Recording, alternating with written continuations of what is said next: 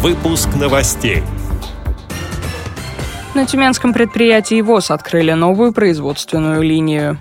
В Москве состоялся концерт студентов и выпускников Академии славянской культуры. Липецкая специальная библиотека готовится к празднику Масленицы. Представители Саратовской местной организации собрались на кружок садовода-огородника. Далее об этом подробнее в студии Дарья Ефремова. Здравствуйте. На тюменском предприятии ВОЗ открыли новую производственную линию по изготовлению бумажных полотенец и туалетной бумаги. На работу приняли 6 человек, незрячих и слабовидящих. Они прошли специальное обучение. Заработная плата в среднем составляет 10 тысяч рублей. Для реализации проекта предприятие выиграло грант губернатора в размере более 2 миллионов рублей. Продукцию планируют поставлять в интернаты, лагеря и реабилитационные центры. За смену можно изготовить до 12 тысяч рулонов. Цех работает на отечественном оборудовании, используется качественное сырье. Вице-президент ВОЗ Владимир Сипкин в интервью пресс-секретарю Тюменской региональной организации ВОЗ Ирине Алиевой так прокомментировал перспективы работы предприятия. Это очень важное сегодня мероприятие. То, что созданы новые рабочие места, то, что подготовлено оборудование. Естественно, я думаю, что таких мест будет создаваться все больше и больше нами вместе. Поэтому это очень полезное государственное такое социальное партнерство, которое, в общем-то, развивается у вас в Тюмени. И мы считаем, что у вас очень хороший, замечательный в этом отношении регион. И по доступности, и по социальным вопросам, решению их, ну и вот трудоустройству инвалидов. В Российской государственной библиотеке для слепых состоялся концерт студентов и выпускников Академии славянской культуры.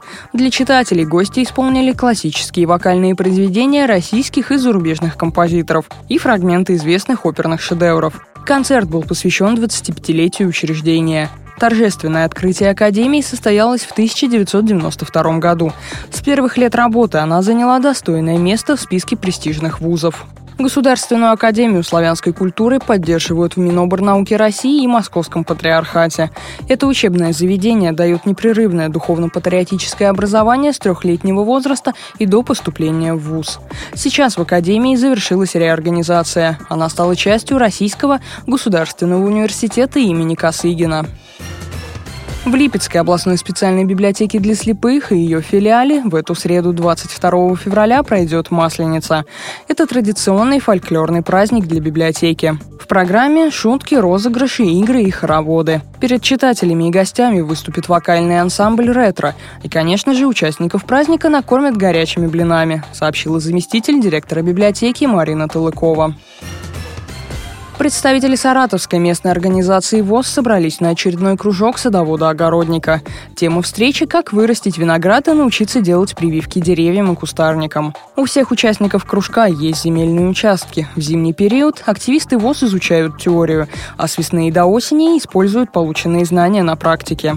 Осенью в первичной организации проходит праздник урожая, где они представляют плоды своего труда. Ведет кружок член Саратовской местной организации «Почетный аграрий региона» Игорь Пожидаев. Заниматься в кружке могут все желающие.